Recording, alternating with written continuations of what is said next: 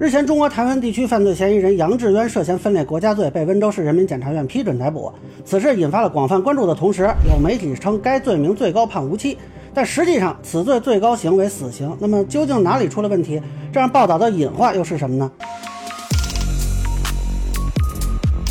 好，大家好，我是关注新闻和法律的老梁，欢迎订阅及关注我的频道，方便收听最新的新闻和法律干货。杨志渊被批捕的新闻，相信很多人都看见了。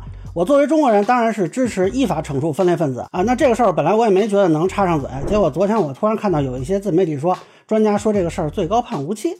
我当时还想呢，这帮自媒体又瞎掰，因为这个罪名很明确啊，最高是死刑。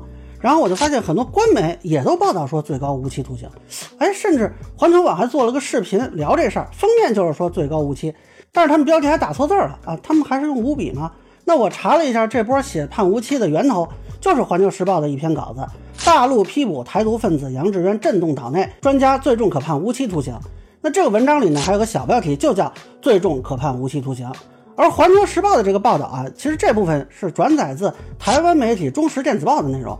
中时电子报这边呢，应该是旺报在二零二二年八月采访了台湾当地的一个律师张晨浩。那这个人呢，有中国内地的律师证，我查了一下，他是在上海的一个律所执业的。那他在采访中其实是把分裂国家罪的法条给复述了一下。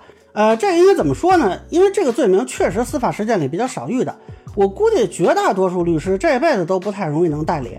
所以呢，很多人对这个罪名不太熟悉啊。如果不是科班学法律的，可能不太注意。如果你去看刑法分则的第一百零三条第一款规定分裂国家罪的条文，确实最高啊只到无期。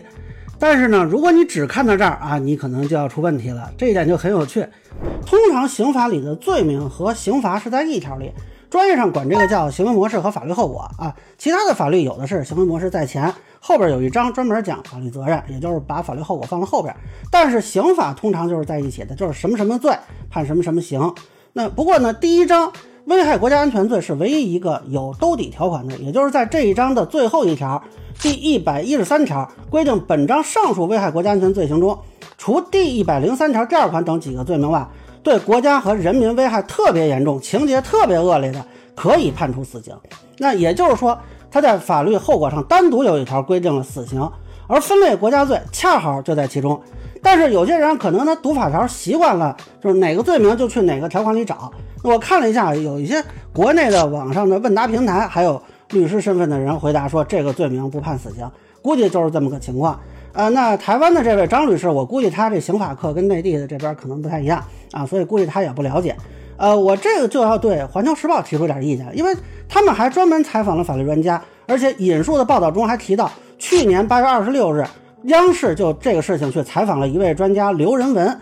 那么在这期节目中啊，刘先生对这个处刑问题是有一个表述的。对于分裂国家罪，就是说这个首要分子和这个罪行重大的，这是一个档次。那么他们就是说，这个处刑的档次是无期徒刑，或者是十年以上有期徒刑，这个很重要。甚至于，如果是特别严重的，呃，我们国家还可以最高判处死刑。那其实，如果环球时报的记者看过这期节目，就不会有这个问题。或者你不转这个中时电子报的说法，你去采访一个内地的法律专家，就会给你正确的答案。那我认为呢，环球时报作为官方媒体，对于此类犯罪最高如何处刑，应该力求谨慎。除了引述台湾媒体采访当地律师的言论，还应该就这个问题向内地专业人员求证。那现在这篇稿子，两个记者都没有发现问题，甚至把这件事他做进标题都没有确认。审核的编辑到底在干什么？值班的主管领导有没有审这个稿子？因此，我认为这应该是一个新闻事故，而且现在已经把相当一批媒体和自媒体都给带沟里去了。当然了，具体杨志渊会如何定罪量刑，我不知道，这是由司法机关来判断的。也可能说涉及不到这个量刑的范畴，但是官方媒体这么报道，我觉得是很有问题的。首先，我国刑法专门订立条款，规定危害国家安全类犯罪可判处死刑，这表达了一种立法意图和态度，也是为了震慑犯罪分子，维护国家安全。媒体这么轻易就把最高刑降为无期，是对立法的不尊重，也可能给犯罪分子传递错误信号。另外一方面，虽然杨志渊不一定判死刑，但是将来如果有此类犯罪人员被判处了死刑，那么官方媒体如此表态。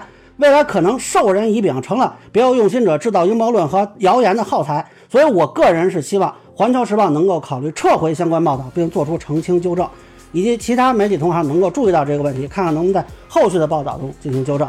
那以上呢就是我对分裂国家罪最高可判死刑问题的一个分享，个人浅见难免疏漏，也欢迎不同意见小伙伴在评论区、弹幕里给我留言。如果您觉得说还有点价值，您可以收藏播客《老梁不郁闷》，方便收听最新的节目。谢谢大家。